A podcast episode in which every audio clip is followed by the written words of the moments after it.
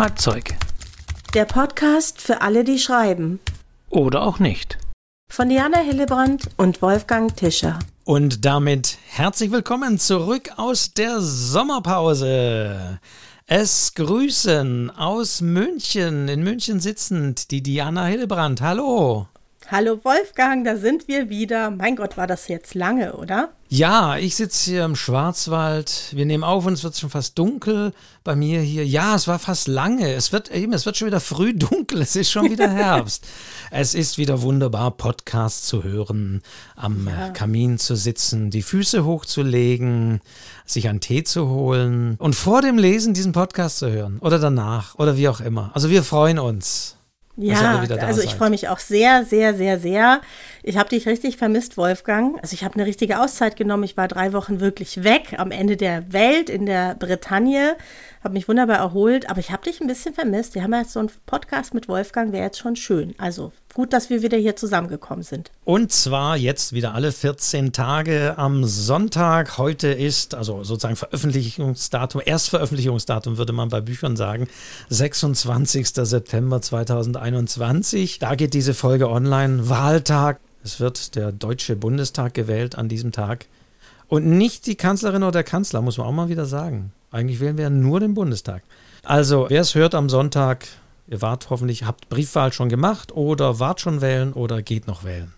So ist es. Ich war schon wählen und äh, ja, es ist wichtig, dass wir das Ganze hier mitbestimmen, egal in welche Richtung man denkt, dass man einfach diese Gelegenheit wahrnimmt, da auch teilzuhaben. Und das soll es dann gewesen sein in Sachen Politik. Wir gehen jetzt wieder zur Kunst ja. die ja manchmal ein bisschen noch zu kurz gekommen ist.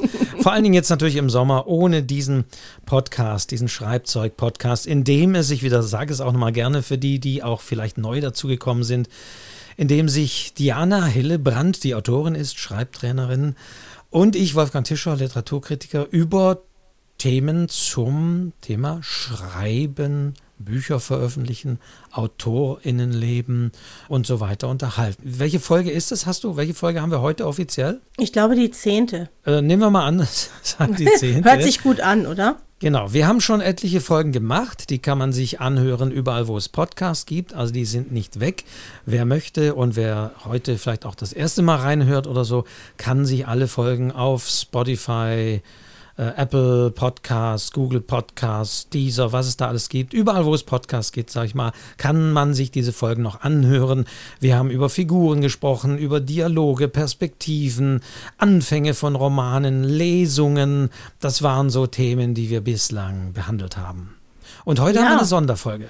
Genau, heute haben wir eine Sonderfolge und zwar hatten wir ja eine kleine Schreibaufgabe an unsere Zuhörerinnen und Zuhörer gestellt. Es ging darum, eine bekannte Szene aus einer anderen als der ja, üblichen Perspektive zu schreiben. Wir haben tolle Zusendungen bekommen, war schwer sich zu entscheiden. Wir haben fünf Texte ausgesucht, die uns besonders gut gefallen haben und die werden wir auch im Laufe unseres Podcasts vorlesen. Genau, denn das hatten wir ja schon verkündet, welche das sind, aber heute gibt es diese Texte und nicht nur vorgelesen, sondern dramatisch aufbereitet. Na, ist vielleicht ein bisschen überzogen, aber wir haben schon geschaut, dass wir so ein bisschen, das sind keine allzu langen Texte, aber so, so ein bisschen atmosphärisch haben wir sie ausgestaltet. Also das ist das Besondere heute. Ja, und vielen, vielen, vielen Dank an euch alle für die tollen Texte. Es hat wahnsinnigen Spaß gemacht. Ich würde sagen, Wolfgang, das ist nicht das letzte Mal, dass wir äh, so einen kleinen Wettbewerb starten, eine kleine Schreibaufgabe stellen, weil es hat wirklich Freude gemacht, die Texte zu lesen, die Texte jetzt auch einzulesen. Und äh, es wird eine ganz besondere Folge, denn wir werden darüber hinaus ja auch noch die Fragen beantworten, die uns so erreicht haben. Und auch da sind sehr, sehr interessante Fragen dabei. Wir haben heute also nicht ein so ein großes Thema, das haben wir wieder ab der nächsten Folge. Mhm. Äh, da wir, widmen wir uns dann immer einem Aspekt des äh, ja, AutorInnenlebens allgemein, der unterschiedlichsten Art. Aber heute machen wir so eine kleine Sonderfolge äh, zur Rückkehr aus der Sommerpause eben mit der Beantwortung dieser Fragen, was sozusagen aufgelaufen ist denn wir haben ja immer wieder darauf hingewiesen, dass das jetzt hier nicht nur so eine Einbahnstraße sein soll, sondern dass ihr jederzeit auch noch Fragen stellen könnt. Und äh, ja, wie du gesagt hast, Diana, schön, dass da so viel gekommen ist. Und da werden wir heute mal diese Fragen beantworten. Und gleichzeitig hören wir so als kleine Schmankels mal zwischenrein immer wieder diese Texte. Genau, also Womit eine ganz wir besondere beginnen? Folge. Ja, wir fangen an mit einer ersten Frage und die äh, ging auch gleich um schlechte Anfänge. Also du hast in irgendeiner Folge davon erzählt, ähm, dass es eben auch sehr schlechte Anfänge gibt und jemand hatte explizit nachgefragt, was du denn damit gemeint hast. Was sind denn die besonders schlechten Anfänge in einem Text, Wolfgang? Wir müssen immer selber gucken, was habe ich denn da wo gesagt. natürlich, wir hatten jetzt schon einige Folgen und da fängt es natürlich so langsam an, oh, was habe ich wo gesagt und da wir auch nicht mehr selber. Aber ich denke, es ging oder ich habe mich darauf bezogen, äh, dass vor einiger Zeit, es ist also tatsächlich schon ein bisschen her, 2013, ich habe mal nachgeschaut, nachdem glaub, Malte Bremer und ich tatsächlich Anfänge gesichtet haben von Romanen für einen Wettbewerb, und wir wirklich festgestellt haben, es kristallisieren sich immer so Anfänge heraus, die nicht besonders originell waren. Und auf dieser Basis haben wir dann fürs Literaturcafé und den Link, den packen wir in die Show Notes, mit der Überschrift Bitte nicht die fünf peinlichsten Romananfänge von Hobbyautoren einen Artikel geschrieben, der interessanterweise bis heute immer wieder mal von Google nach oben gespült wird in den Suchergebnissen und äh, oder, oder wird, was weiß ich, bei, bei, bei Facebook oder sonst wie nochmal durchgereicht und dann kommt er immer wieder hoch. Also bis heute äh, gibt es regelmäßig Kommentare zu diesem Artikel und das finde ich ganz spannend. Denn tatsächlich haben wir zwar echte Anfänge genommen, aber das Ganze auch ein bisschen ironisch überzeichnet. Also äh, in gewisser Weise auch ein bisschen vorausgesetzt, dass da eine Brechung drin ist. Ironie ist so eine Sache, klappt ja mehr, mal mehr, mal weniger gut. Aber häufig haben wir auch hinter diesen Sachen was anderes verborgen. Und man merkt richtig gehend, dass es Leute gibt, die vielleicht äh, nach gute Schreibanfänge. Was beachten beim Schreibanfang? Die googeln und kommen auf diesen Artikel und da merkt man, und das ist das, was ich auch immer sage, einen Text lesen und verstehen ist eine gute Voraussetzung, wenn man selber einen guten Text schreiben möchte. Und ich merke regelrecht, wie die Leute das teilweise wortwörtlich nehmen und gar nicht in die Tiefe dieses Textes eintauchen. Gut, kann ich natürlich ein bisschen, ja, aber und da ist so, ein, ist so ein Dreh dahinter. Und äh, ich merke häufig, dass wenn wir gleich sehen beim Platz 1, ich, ich sage die mal kurz durch, kann man sich sonst auch durchlesen, aber gerade beim Platz 1, also ich fange mal an, was wir zum Beispiel haben, äh, was wir festgestellt haben in Kategorien, was, was schlecht ist, ist zum Beispiel sich zu rechtfertigen am Anfang gerade bei Self-Publishern oder selbstveröffentlichten Texten, wo man das selber in der Hand hat, was denn wo steht, meinen auch Romanautorinnen, sehr häufig, sie müssten erstmal erklären, warum sie diesen Text geschrieben haben. Dass es nach einer wahren Geschichte ist oder dass es wahre Erfahrungen sind oder dass es die Geschichte der Mutter ist oder was weiß ich, die hier verarbeitet wurde und, und, und. Und das würde man in keinem großen, seriösen Verlag finden. Eine Geschichte sollte damit anfangen, dass sie mit der Geschichte anfängt. Aber ja, ich weiß nicht, Diana, ob du das auch kennst, aber eben viele versuchen hier erstmal zu erläutern und zu erklären und äh, meinen, sie würden damit Leserin oder Leser irgendwie kriegen oder das wird spannend. Tatsächlich langweilen sie aber häufig, denn ich möchte eine gute Geschichte lesen und dann, und das ist wiederum der Kniff, ist es natürlich sinnvoll, zum Beispiel im, in einem Nachwort oder am Ende das reinzuschreiben, warum man das geschrieben hat, weil da hat der Leser die Geschichte gelesen, wurde häufig hoffentlich gepackt davon, war da ganz tief emotional von dieser Geschichte aufgewühlt und dann zu erfahren, zum Beispiel, es beruht auf einer wahren Begebenheit, dann ist das toll. Aber bitte nicht damit anfangen. Ja, oder man macht es in so einer Art Vorwort oder so persönlichem Wort. Also einfach rausnehmen aus dieser Geschichte, sodass der Leser auch selber ein bisschen entscheiden kann, schaue ich mir das jetzt vorher an oder fange ich einfach mal mit der Geschichte an und lese mir dann hinterher durch, was äh, der Autor oder die Autorin dazu sagen möchte, ja.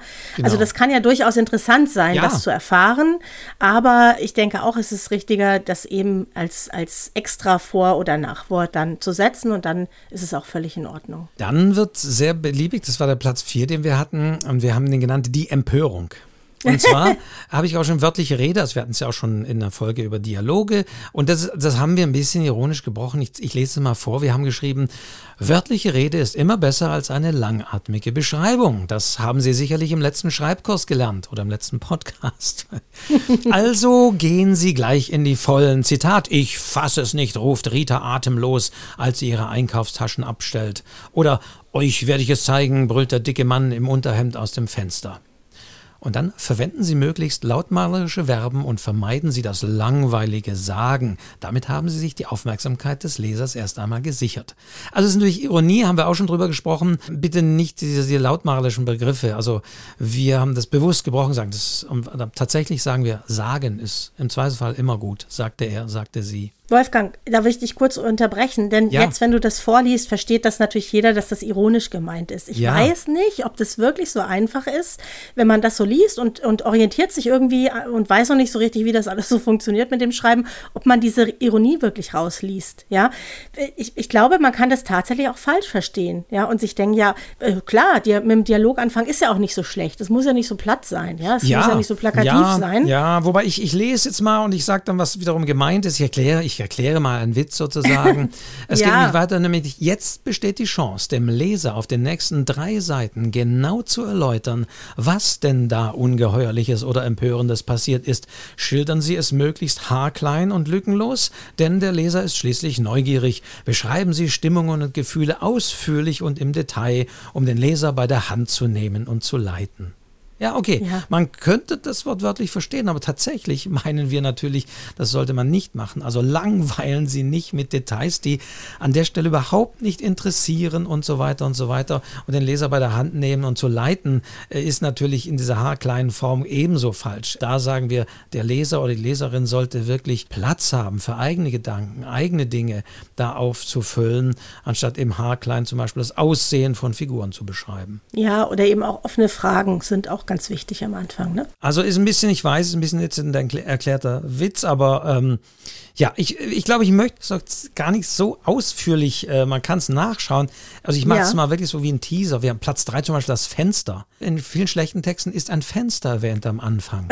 das kenne ich auch. Und jetzt sagen natürlich alle, wie, Moment, in meinem Roman ist auch ein Fenster und der sagt, deswegen ist er schlecht. Was ist denn das für... Ja, und da merkt man, damit ist es gar nicht gemeint. Gemeint ist, wenn man es durchliest, dass eben das schlichtweg langweilig ist, wenn jemand da aus dem Fenster Gedanken verloren schaut und plötzlich schweifen seine Gedanken ab und er dachte an die vorige Nacht als. Ja, das ist äh, schlichtweg, was wir meinen, ist, das Fenster steht in dem Fall nicht für ein Fenster an sich, sondern für Langeweile, die einfach beschrieben wird. Ja, wenn Oder einfach nichts passiert. Genau. Oder die hm. Rückblende. Mhm. Platz zwei haben wir die Rückblende. Das ist tatsächlich, äh, da haben wir gesagt, Hans saß am Straßenrand und jetzt erklären Sie die nächsten 20 Seiten, warum er da sitzt. Also auch das haben wir gesagt. Anfangen, bitte erzählen, in die Geschichte reingehen, nach vorne denken und nicht gleich sofort eine Rückblende da einfügen. Also wenn man voll in der Handlung anfängt, dann bitte durchhalten. Und Platz eins ist äh, auch das, das Erwachen. Und das, damit ist auch gemeint langweilige Linearität. In vielen Texten, äh, auch Romane, beginnen damit, dass jemand aufwacht am Morgen und dann kommt eben eine Rückblende. Also da verknüpft sich vieles und es wird schlichtweg langweilig und linear erzählt. Und dann und dann. Und dann stand ich auf und dann ging ich ins Badezimmer und stand, stand vor einem Spiegel und dann sah ich, wie ich aussah und dann dachte ich an letzte Nacht und dann habe ich mir den Bademann und ja, also das ist wiederum gemeint. Denn ja, ja spätestens hier kam nämlich ein Text, der mit dem Erwachen beginnt. Ja, sind die denn, kennen die denn die Weltliteratur nicht? Einer der bekanntesten Texte, nämlich Kafkas Erzählung Die Verwandlung über den Käfer, in die sich hier Gregor Samsa verwandelt, ist natürlich die, eine Geschichte über das Erwachen. Aber ich glaube, das hatten wir in der Podcast-Folge auch schon gesagt. Auf jeden Fall kann man das sich da nochmal nachlesen. Den Link packen wir da rein. Das, das meinte ich mit, also mit schlechten Anfängen. Und wie gesagt, das ist nicht wortwörtlich gemeint, sondern das ist all das, was wir in der Podcast-Folge eigentlich auch gesagt haben. Reingehen, erzählen, Fragen stellen, neugierig machen und nicht langatmig erstmal was ausbreiten. Ja, und einfach auch originell sein. Das finde ich auch immer wichtig, dass man sich wirklich überlegt, womit kann ich meinen Leser überraschen? Wie kann ich ihn reinziehen, ohne dass es vielleicht etwas ist, was er schon hunderttausend Mal gelesen hat. Also da fällt euch schon was ein. Ich glaube an unsere Leute da draußen, die schreiben und die probieren alles Mögliche aus und vielleicht macht man erstmal ein paar Sachen falsch, bevor man dann auch so auf den richtigen Weg kommt. Also Quintessenz dieser Aussage von Wolfgang ist übrigens, das ist ironisch gemeint, was er da gesagt hat. Gell? Also jetzt ja. lest ihr das nochmal und dann müsst ihr diesen ironischen Unterton hören und dann wisst ihr genau, was ihr richtig machen könnt der oder diejenige, ich weiß nicht genau, für wen es hat aber geschrieben, und überhaupt möchte ich eine Lanze brechen für das Lesen von schlechter Literatur, aber schlechte Literatur in Anführungszeichen gesetzt. Kannst du, Diana, da vorstellen, was da gemeint ist? Naja, man kann natürlich an schlechten Büchern gut lernen, was man besser machen kann. Also ich finde schon auch, ne, also ich kann mich schon erinnern, dass ich manchmal Bücher gelesen habe mir gedacht habe, es ist mir jetzt zu plakativ oder es ist mir zu, zu langweilig. Das machen übrigens auch, es gibt schon auch schlechte Verlagsbücher, muss ich auch mal kurz sagen, ja. Nicht nicht alles ist gut, was da erscheint. Ist auch immer ein bisschen Geschmackssache und manchmal lernt man ja auch an den Fehlern und an, in Anführungszeichen, schlechter Literatur, was man selber besser machen kann. Ja, wenn man so ein bisschen mit den Augen eines Schriftstellers, einer Schriftstellerin schaut. Also von daher es gibt übrigens einen Wettbewerb äh, jedes Jahr. Da muss man die schlechtesten Texte einreichen. Und ich sage dir, das ist gar nicht so einfach. Also wenn du absichtlich schlecht schreiben sollst, dann ist es gar nicht so einfach. Ist eigentlich auch mal eine Herausforderung. Muss ich mal raussuchen, wann der wieder ist. Kommen wir zur nächsten Frage. Ja, die ist ja. eher, glaube ich, an dich gerichtet als diejenige, die dir schreibt. Die Frage heißt nämlich, wie viel Beschreibung von Schauplätzen und Figuren ist wichtig und ab wann wird es zu viel? Hm. Ja, gute Frage, finde ich übrigens. Also, was ich manchmal erlebe bei meinen Kursteilnehmern und was bei mir früher übrigens auch so war, ich habe ja irgendwie gelernt, ah ja, detailliert, der Leser muss hier reinfinden. Es gibt so einen Punkt, wenn du da zu viel beschreibst, auch atmosphärisch, dann bist du drüber. Dann kann auch der Leser gar nicht mehr richtig einordnen, na, wie sieht es jetzt da eigentlich aus? Also man muss so einen Punkt erwischen, wo man eine Vorstellung bekommt, der Leser aber auch eigene Dinge sich dazu denken kann und das nicht zu viel wird. Auf der anderen Seite hat mir meine Lektorin gesagt, Leser müssen sich in diese Orte, in diese Welten verlieben und dafür brauchen sie natürlich bestimmte atmosphärische Dinge, um da auch reinzufinden. Auch da finde ich, ist ja schon oft ein Tipp von mir gewesen, ist laut vorlesen, sich das selber mal aufnehmen und mal anhören und das Ge Gefühl entwickeln, brauche ich das jetzt alles oder kann ich mich vielleicht auf ein paar bestimmte Dinge beschränken und der Leser bekommt auch ein gutes Bild davon. Ja, das ist auch so ein bisschen Übungssache und wenn ihr da unsicher seid, dann Schaut einfach mal in euren Lieblingsbüchern. Ich habe das immer wieder gemacht. Äh, sucht euch einen Schauplatz raus, schaut euch mal an, wie machen die Oberprofis, die äh, hier auf der Bestsellerliste stehen und die ihr immer wieder lest, wie machen die das? Wie viel beschreiben die tatsächlich? Und wie führen die da ihre Figuren in diese Szene und in diese Beschreibung ein? Und da, dann werdet ihr merken, es ist gar nicht so viel. Vieles davon denken wir uns nämlich beim Lesen. Ja, und man, man darf diesen Bogen nicht überspannen. Also es darf nicht überbeschrieben werden, ja. wobei das natürlich jetzt auch in Details ist. Wir hatten die Adjektive ja besprochen, wir hatten auch das, was man schon recherchiert hat und vielleicht an Wissen noch reinpacken wollte, darüber hatten wir auch gesprochen. Also auch das ist natürlich ein zu viel, was, was passieren kann. Meine Frage auch an dich, also meine darauf aufbauend, Würdest du sagen, dass es vielleicht auch genreabhängig ist, dass man so in einem dicken historischen Wälzer vielleicht ein bisschen mehr Details möchte? Bestimmt. Bestimmt. Und man hat ja sich auch für einen bestimmten, oder man hat ja auch einen eigenen Stil. Der eine ist eher so ein bisschen porös, der andere ist ein bisschen ausschweifender. Das andere ist vielleicht eine Liebesgeschichte an einem kleinen Ort. Da willst du vielleicht ein bisschen mehr lesen. Also muss man sich auch ein Stück weit äh, reinfinden, natürlich in diese Art der Erzählung, die man da hat. In der Kurzgeschichte sind die Sachen zum Beispiel sehr, sehr prägnant. Da wirst du ganz wenige Details nur haben, aber die sind eben entscheidend. Ja, das spielt eine große Rolle. Es geht auch immer ein bisschen darum, sich in so einen Text Text reinzufühlen und sich zu überlegen, was braucht jetzt der Leser, um sich in dieser Geschichte wohlzufühlen, um da wirklich was vor Augen zu bekommen und, und mitgehen zu wollen. Und womit überfordere ich ihn vielleicht auch ein Stück weit, weil ich es jetzt übertreibe mit den Beschreibungen. Vor allen Dingen, wenn ich die äh, Bäckerei beschreibe und im nächsten Kapitel beschreibe ich dann vielleicht die Buchhandlung und dann beschreibe ich das Café und dann wird es vielleicht auch ein bisschen zu viel, ja. Ich habe hier nochmal ein Beispiel rausgesucht, tatsächlich aus einem in dem Fall schlechten Roman von Dirk Rossmann, Der neunte Arm des Oktopus.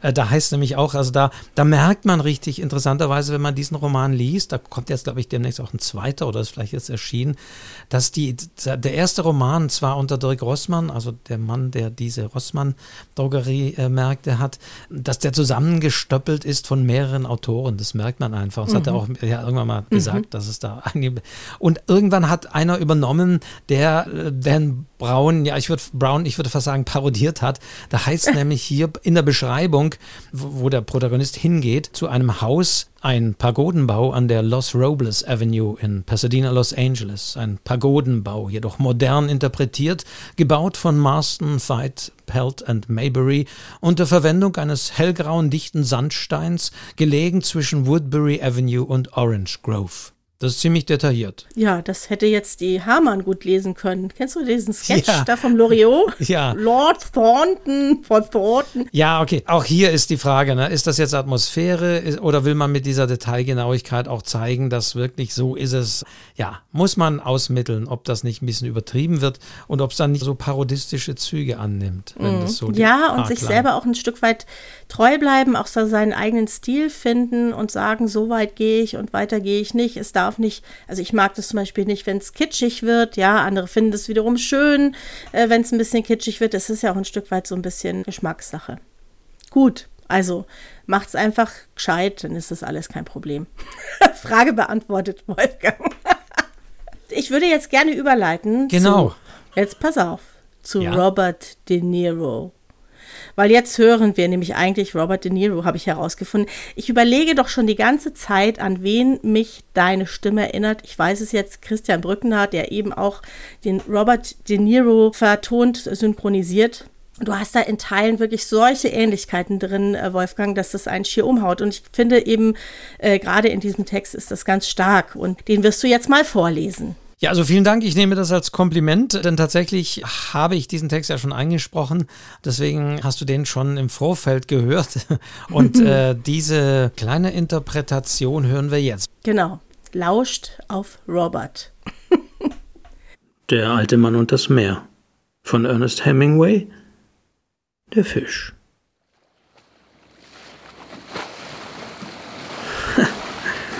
er zieht mich hinter sich her. Wie lang das Boot das wohl mitmacht? Ein schwerer Brocken bin ich. Gibt nicht viele wie mich. Wer wird gewinnen? Keine Frage, ich natürlich. Der Alte niemals. Dazu ist er viel zu knorrig und zu faltig. Hat sich ausgemalt, einen Gewinn aus meinem Fleisch zu schlagen, mehr als ein Dutzend Mäuler zu stopfen. Einen Strich mache ich ihm durch die Rechnung. Drehen wir den Spieß einfach um. Hinter mir ziehe ich das Boot nun her. Ja, das hast du nicht gedacht, alter Mann. Wirst du nicht schon müde? Es ist Abend. Bald herrscht Dunkelheit. Dann fallen dir die Augen zu und das Ruder aus der Hand. Halt. Müde wird langsam ich. Nicht möglich. Der Alte und sein Boot sind ganz schön schwer. Ich werde den Versuch starten, das Boot zu umkreisen. Dabei tief tauchen. Wo ich bin, weiß er dann nicht mehr. Finden wird er mich nicht. Es wird mir gelingen. Er verliert die Orientierung dabei. Loslassen wird er und ich bin frei. Was ist das? Leg doch. Hilfe. Wow, was für ein Text. Großartig. Vielen Dank auch nochmal an Simone. Ich sage jetzt den Nachnamen absichtlich nicht für diesen tollen Text. Da hast du dir also den kleinen Schreibratgeber wirklich verdient. Ich war hingerissen davon. Was für eine tolle Idee. Was hast du gedacht, Wolfgang, als du diesen Text gelesen hast? Das, das ist natürlich sehr schön. Wir haben ja auch gesagt, man möge bitte kurz etwas schreiben. Es sollte ja eine kleine, kurze Aufgabe sein. Und das Schöne hier ist auch, ähm, das kommt aber auch bei den anderen Texten, die Leute haben sich dann wirklich auch was rausgegriffen, was man kennt. Und das ist zum Beispiel jetzt hier sehr wichtig, weil wir das auch gesagt haben, wir hätten gern einen Text aus einer anderen Perspektive. Und äh, hier ist eben Hemingway, der alte Mann, und, ich, und das Meer gewählt.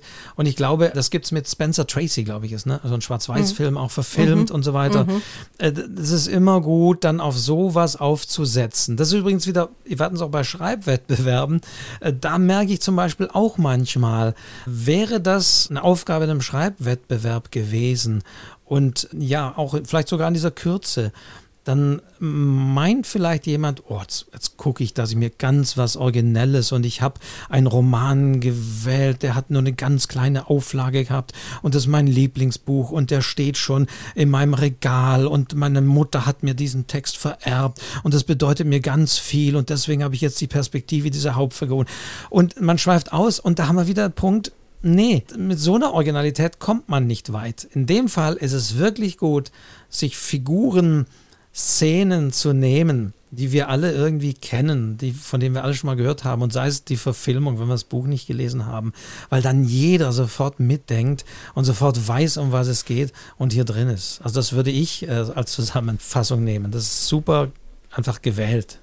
Ja, und es ist einfach auch sehr prägnant geschrieben. Da wird auch nichts erklärt. Wir haben keine Hinführung. Ich weiß aber sofort, ja, ich weiß eigentlich sofort, wer ich bin. Also ich weiß sofort, ist es der Fisch, ja. Ha, er zieht mich hinter sich her. Also ich brauche keinerlei Erklärung und das hat mir extrem gut gefallen, dass man so wirklich in diesem Charakter drin ist. Eine der nächsten Fragen ist ja, wie erzeugt man Atmosphäre? Wodurch werden Figuren lebendiger? Nämlich genau so. Man geht da rein, man fühlt mit dieser Figur.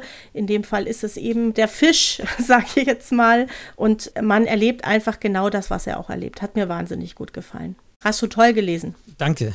Und man muss nicht die Biografie des Fisches und wo er herkommt und wo die Laichregionen äh, waren, äh, wo die Eltern und so weiter, das ist alles unnötig, sofort rein und zack. Und wir wissen, ich glaube, wir hätten, ich hätte den Titel gar nicht äh, nennen müssen. Ich glaube, die meisten hätten eigentlich so gewusst, boah, das ist, das ist so der alte Mann und das Meer, ja. Hm, ja. Ja, wirklich toll.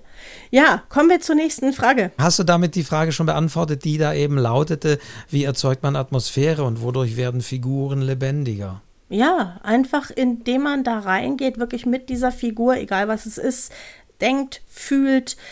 Und ich weiß nicht, bei so einem Fisch denke ich jetzt auch nicht, dass der wahnsinnig lange komplizierte Sachen denkt, sondern der hat so was ganz Direktes. Und genau dieses Direkte, dieses klare und deutliche, Instinkthafte, genau das kommt eigentlich in diesem Text rüber. Ja, ich genau so ein super Beispiel, ein äh, kleines, prägnantes Beispiel, wie man das also wunderbar umsetzen kann. Dann lassen wir so stehen und die Frage ist so beantwortet. Und ja. wir gehen gleich zur nächsten. Ja, die nächste Frage, Wolfgang. Willst du sie vorlesen? Meine Tochter fragte, wie mache ich einen Charakter, obwohl moralisch nicht vertretbar, trotzdem sympathisch? Gute mhm. Frage, oder schreibt ja. diejenige. Da denke ich natürlich jetzt sofort an, also aus aktuellem Anlass an den neuesten Roman von Stephen King, Billy Summers. Ein 700-Seiten-Roman, in dem jener erwähnte Billy Summers die Hauptfigur ist und der ist ein äh, Mörder, ein Attentäter, ein Profikiller, der im Auftrag Menschen umbringt. Also wirklich moralisch, moralisch nicht vertretbar. Und trotzdem ist es hier eine Hauptfigur, mit der man äh, mitfiebert und wissen will, wie es weitergeht. Mhm. Also ich weiß nicht, ob sympathisch so das richtige Wort ist, aber ich denke, dass man sich damit ein Stück weit identifizieren kann. Mir fällt bei der Gelegenheit immer der Patrick Süßkind äh, mit dem Parfum ein. Dieser Mensch, der keinen Geruch, keinen eigenen Geruch hat, der ein Massenmörder ist, der mehrere Frauen umbringt und trotzdem die Leser immer auch so Mitgefühl haben, ja, und einfach verstehen, warum er das macht, nämlich um diesen eigenen Geruch eben zu kreieren. Und das ist vielleicht auch so ein bisschen die Beantwortung der Frage, dass ähm, man das vielleicht ein Stück weit nachvollziehen oder mitfühlen kann, was derjenige da tut. Oder dass er vielleicht auch verschiedene Seiten hat. Es sind ja meistens nicht alle Seiten böse. Meistens ist es nur ein bestimmter Aspekt, der, sehr böse und sehr unsympathisch ist. Und es gibt andere Seiten, die können genau das Gegenteil sein. Also auch so eine Figur hat ja verschiedene Seiten, oder? Muss ja auch nicht mega böse sein. Also nee. mir fällt jetzt zum Beispiel, um mal einen Klassiker auch zu nennen, Felix Krull, Hochstapler, mhm. ein. Thomas Mann, dem man ja auch sozusagen ein bisschen mit Vergnügen folgt und eigentlich auch ein bisschen Spaß dran hat an seinen Hochstapeleien. Äh, sozusagen mehr so an seiner Seite steht, wenn man so will, und das auch da mit, mit beobachtet mit ihm zusammen. Also das sind so Dinge, genau. Es ist tatsächlich, glaube ich, durch die Serien, also man denkt jetzt auch an, an Breaking Bad oder die Sopranos und so weiter, also spätestens mit so mit, mit den Serien tatsächlich auch hat sich das geändert, dass wir Charaktere nicht immer nur als die absolut Guten gegen die absolut Bösen haben, sondern wo sich Dinge auch mal verändern. Selbst bei Harry Potter haben wir ja Snape und so weiter, haben wir ja Figuren drin, die am Anfang vielleicht als die Bösen gezeichnet sind und plötzlich kommt da ein anderer Wesenszug rein und andere Dinge und der Böse ist gar nicht mehr so böse. Also man muss, wie gesagt, da, da gibt es auch sehr populäre Beispiele für das Ganze. Es ist halt, es, es kann interessant sein, auch so eine Wendung reinzubringen. Also es geht ja, muss auch gar nicht die Hauptfigur sein, es kann ja auch eine Nebenfigur sein, die eigentlich erst böse ist. Und so nach und nach kriegen wir raus, warum ist sie so geworden geworden? Warum ist sie gebrochen? Ob sie dann sympathisch wird, wie es jetzt heißt, ist noch eine andere Sache. Aber ich glaube, ja, das, das, das ist der Punkt. Stephen King, um vielleicht noch darauf zurückzukommen, macht es in meinen Augen ein bisschen platt indem dieser Killer immer wieder betont, dass er tatsächlich nur böse Menschen umbringt. Also er äh, tötet dann zwar im Auftrag anderer Menschen, aber das sind Kinderschänder und die schlimmsten Leute. Also das ist für mich natürlich so ein bisschen plumpe moralisches Mitziehen der Leserin und des Lesers, die sagen, ja, ja, der hat es verdient. Da weiß ich nicht, ob, ob man da nicht ein bisschen das zu platt macht. Also das, also ich, ich weise wieder darauf hin, in der Kritik, da kann man im Literaturcafé lesen. Aber das, ja, wären so meine Antworten ein bisschen auf die, die Frage. Genau, also einfach die Leser da mitnehmen und auch einen Grund liefern und ja, die Figur einfach auch interessant machen. Ich glaube, dann ähm, geht man da schon mit. Gut, jetzt kommt eigentlich der nächste hören, Text. Genau, wir machen ja. einfach immer so zwei Fragen und, ja. und antworten und dann den nächsten Text. Und jetzt hören wir die Diana als Vorleserin. Ja, ja. und das hat mir auch sehr, sehr gut gefallen. Hört es euch an.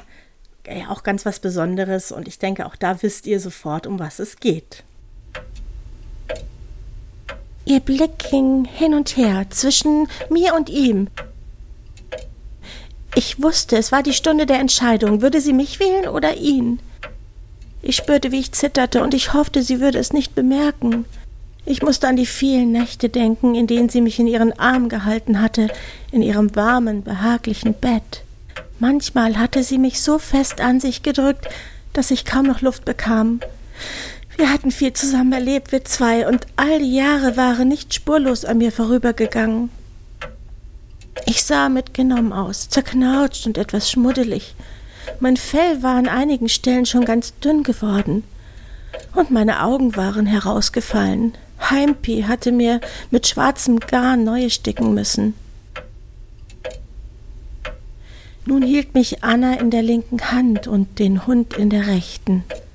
Er sah noch ganz neu aus, sein Fell war wollig und nicht so verfilzt wie meines. Entscheide dich, sagte Heimpi. Wir müssen uns beeilen.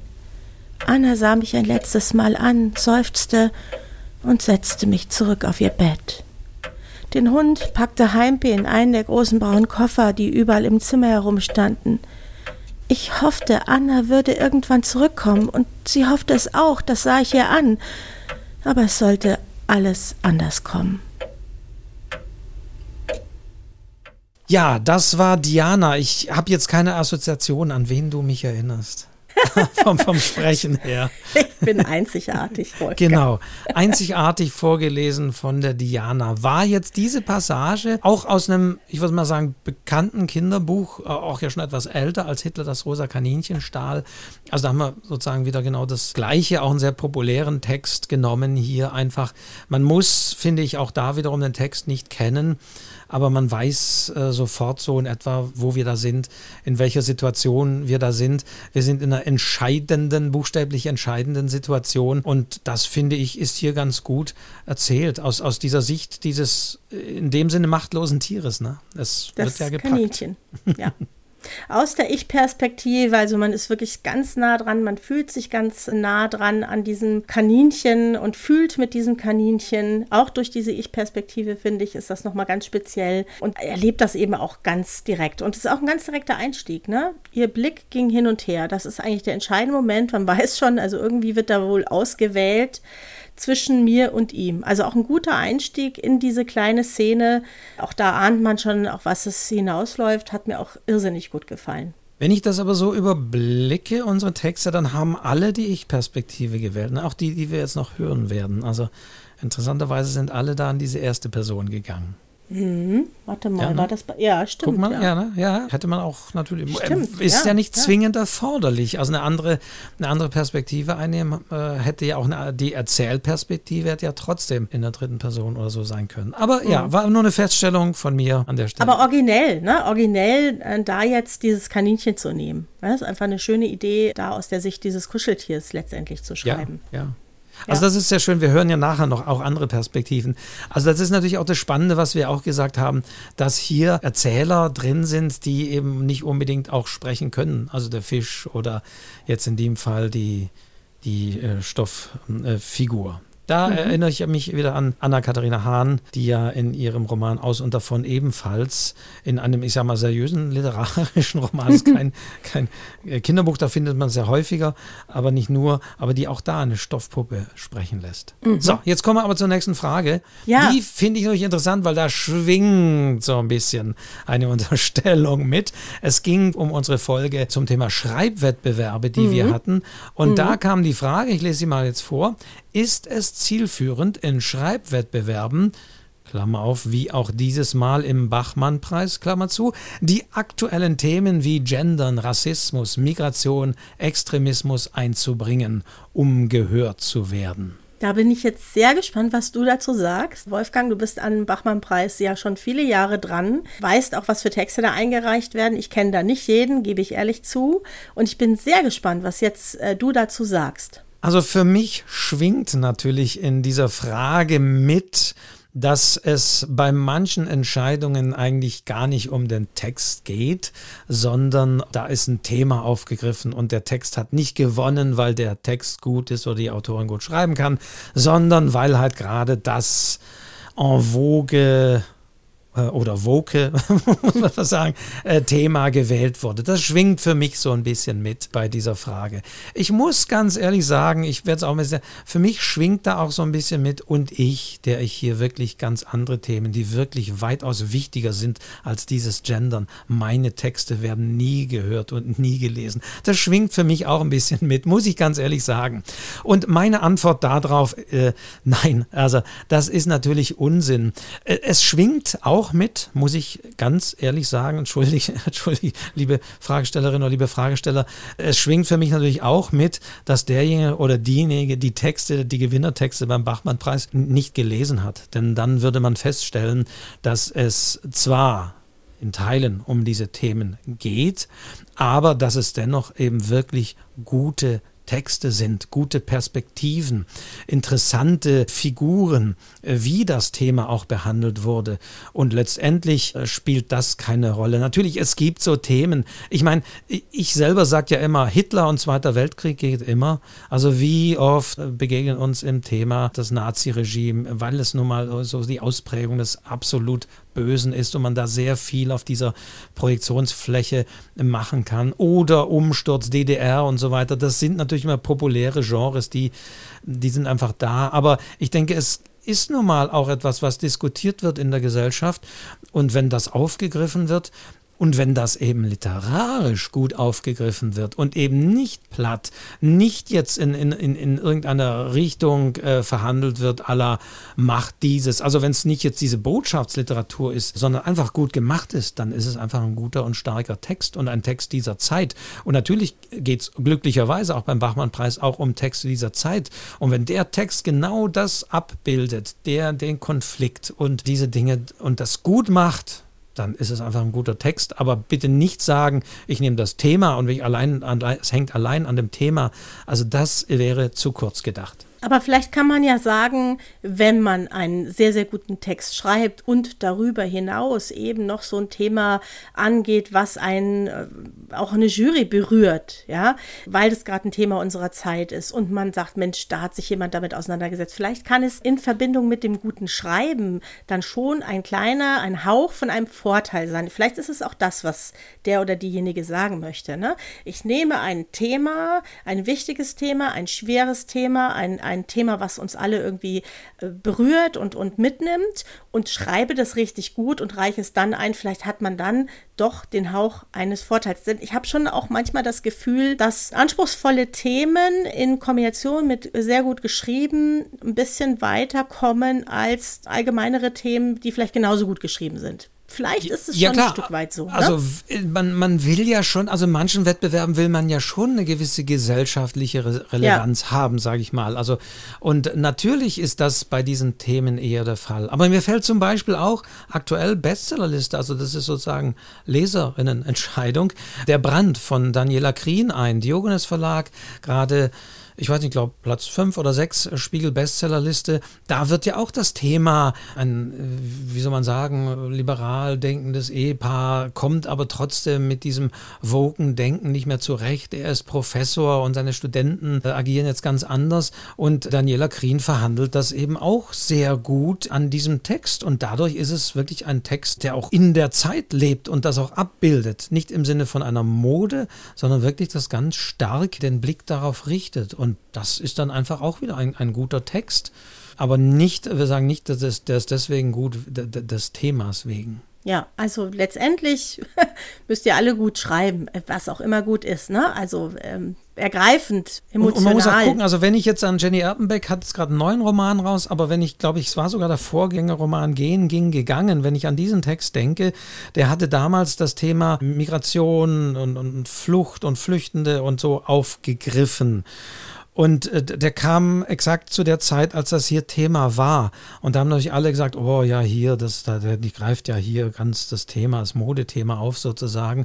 Aber wer weiß, wie lang die Vorlaufzeiten in Verlagen sind, dann hat tatsächlich Jenny Erpenbeck an diesem Text schon weitaus vorher gearbeitet.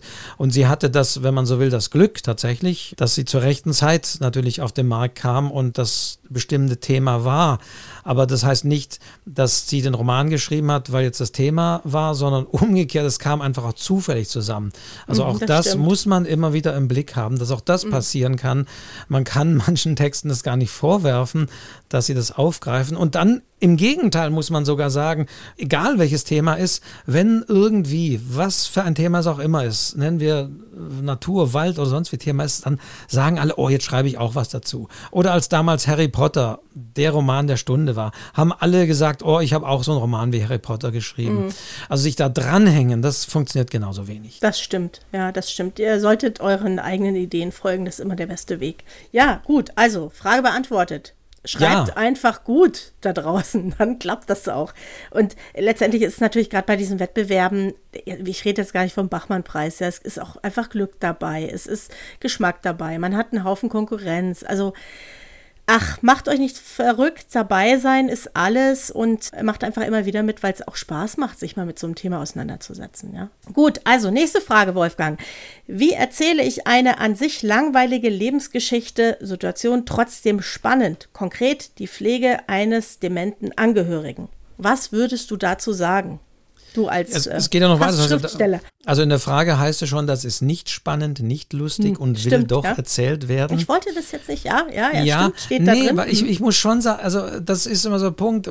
Bei mir schwingt in dieser Frage mit, dass die Fragestellerin tatsächlich in dieser Situation ist. Und Könnte sein. Würde ich, also das würde ich jetzt mal unterstellen, aber mhm. tatsächlich einen dementen Angehörigen pflegt. Und äh, das prägt natürlich die Lebenssituation dieses Menschen. Und äh, man will natürlich davon erzählen und will auch vielleicht äh, schlimme Erfahrungen, die man jetzt nicht nur mit dem dementen Angehörigen, sondern meinetwegen auch mit, mit den Behörden und mit anderen Einrichtungen gemacht hat, will das alles mitteilen und sagt einfach, dass ich bin hier meinetwegen auch allein gelassen und das muss raus und erzählt werden und so weiter und so weiter. Also steckt auch ein bisschen für mich da dahinter. Da wiederum mhm. die, die, wenn man so will, die Unterstellung, hier, da wird über was weiß ich, das und das Thema hatten wir vorhin schon, wird groß verhandelt, aber hey, das eigentliche Problem, das wir doch haben, ist das und das und das und das. Das ist natürlich okay. Aber ich meine, die Antwort, wie erzähle ich eine an sich langweilige Lebensgeschichte trotzdem spannend? Na, ganz einfach indem man diese langweilige Lebensgeschichte spannend erzählt. ja. Du bist so schlau, Wolfgang. Wahnsinn. Das haut mich jetzt direkt vom Hocker, was du sagst. Ja, äh, das, das kommt nämlich dazu, denn natürlich, das höre ich auch sehr oft, und da hörst du natürlich wahrscheinlich in Schreibseminaren auch genauso, wenn du eine Schreibaufgabe hast oder wenn vielleicht sogar das Seminar darauf angelegt ist an, das hat man ja auch sehr häufig, autobiografische Schreiben. Aber jetzt nicht im Sinne von therapeutisch, das kann es ja auch sein, sondern so aufschreiben, dass es eben spannend wird.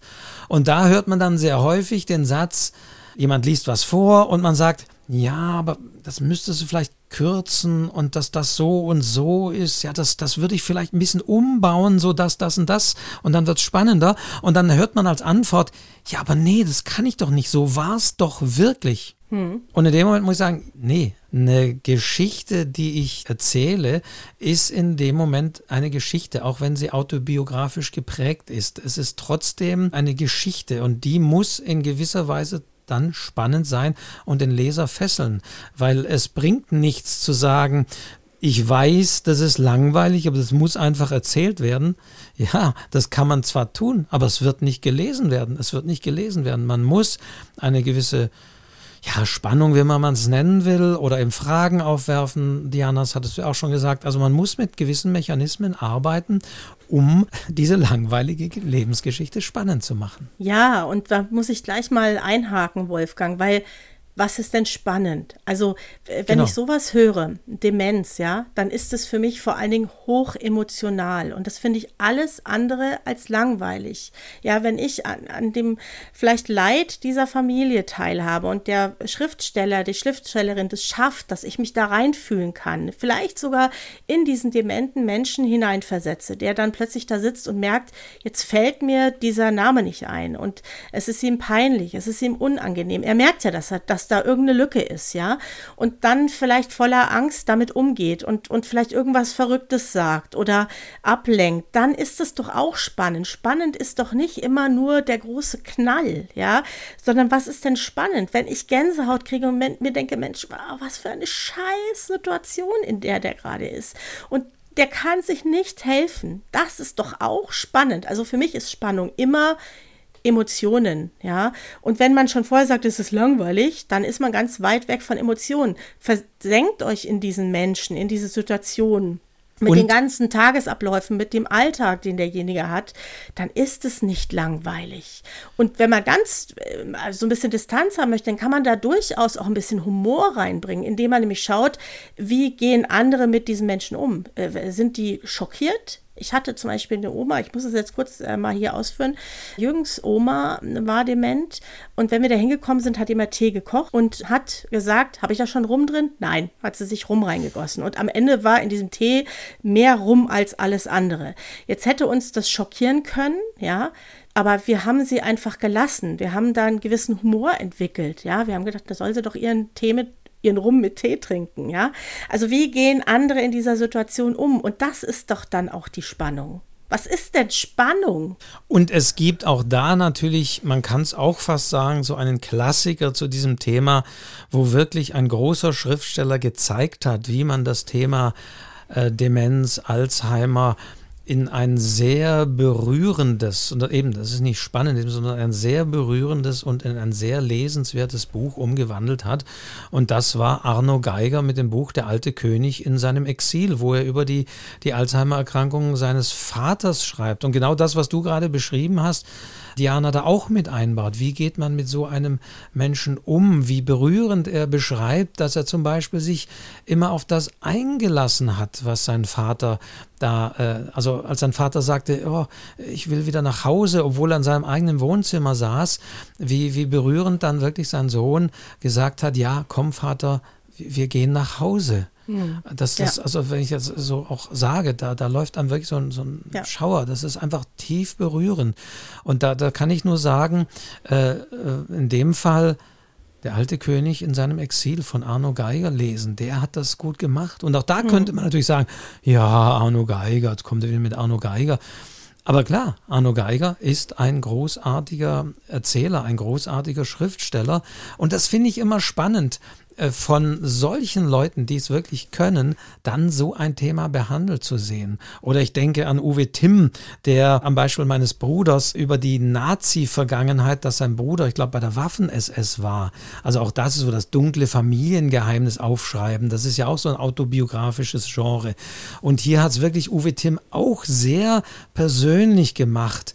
Den Bruder, den er gar nicht kannt, äh, also nicht wirklich kannte, ähm, das, das aufzuschreiben. Und das ist eben spannend. Also spannend, du hast ja gerade gesagt, Diana, eben nicht im Sinne von wie ein Krimi spannend, sondern eben berührend, dass die Leute mhm. dabei bleiben wollen, dass es, dass es fasziniert, dass es erschreckt, dass es aufrührt und aufwühlt. Und ich glaube, gerade in so einer Phase, ja, da gibt es, wie du sagst, ja, Diana, witzige Momente und auf der anderen Seite wieder tief tragische. Äh, tragische. Und das mhm. ist ja eigentlich das Perfekte, was auch eine gute, ebenfalls eine gute Geschichte ausmachen kann. Dieses Nebeneinander von, von witzigen Szenen, aber dann wieder das, die Tragik der ganzen Situation. Also deswegen, ich sage nochmal, es ist ganz einfach einfach, man muss nur eine langweilige Geschichte spannend erzählen. Ja, oder auch ein bisschen über Perspektive. Ich muss jetzt mal ganz kurz dabei bleiben, weil es einfach eine wirklich tolle Frage ist. Und sie auch sagte, aus Sicht meiner dementen Oma kann ich ja nicht schreiben, hahaha. Warum denn nicht, ja? Warum denn nicht eine Geschichte machen? Einmal aus Sicht des Angehörigen, der da sitzt und im nächsten Kapitel oder in der nächsten Szene äh, die Sicht der Oma, die vielleicht ganz andere Sachen denkt, die vielleicht in ihrer ganz eigenen Welt lebt. Natürlich Natürlich gehört, äh, gehört der Mut dazu, das auch ein Stück weit zu erfinden, vor allen Dingen, wenn man in dem Moment nicht dement ist. Aber man muss auch kein Mörder sein, um einen Krimi zu schreiben. Ne? Also von daher traut euch was und lasst eure Geschichten ganz nah und äh, an euch heran, sodass es manchmal schon auch ein bisschen wehtut. Das gehört schon auch ein Stück weit dazu und dann ist es garantiert nicht langweilig. Genau, also der, der Tipp wäre schlichtweg, genau, sich auch mal über andere Perspektiven Gedanken zu machen oder, wie gesagt, die Chronologie vielleicht aufzubrechen. Also ich meinte damit nicht, weil ich das vorhin so gesagt habe, dass man jetzt vielleicht auch was erfindet, was gar nicht war, das ist gar nicht gemeint, aber man kann allein durch das Weglassen von gewissen Dingen oder sonst wie auch eine ganz andere Art von Wirkung erzielen. Also das sind einfach so die Dinge, die's da, die man da machen sollte. Es ist ja so schön, was man alles machen kann. Und damit sind wir eigentlich auch schon wieder beim nächsten Text, Wolfgang. Ich finde, es ist Zeit, um wieder einen unserer Gewinnertexte vorzulesen. Du bist dran übrigens. Willst du ihn, willst du ihn einleiten, diesen Text, oder hören wir es einfach? Wir hören es wir uns einfach an, oder? Ja. Brr, er stinkt. Ganz gewaltig.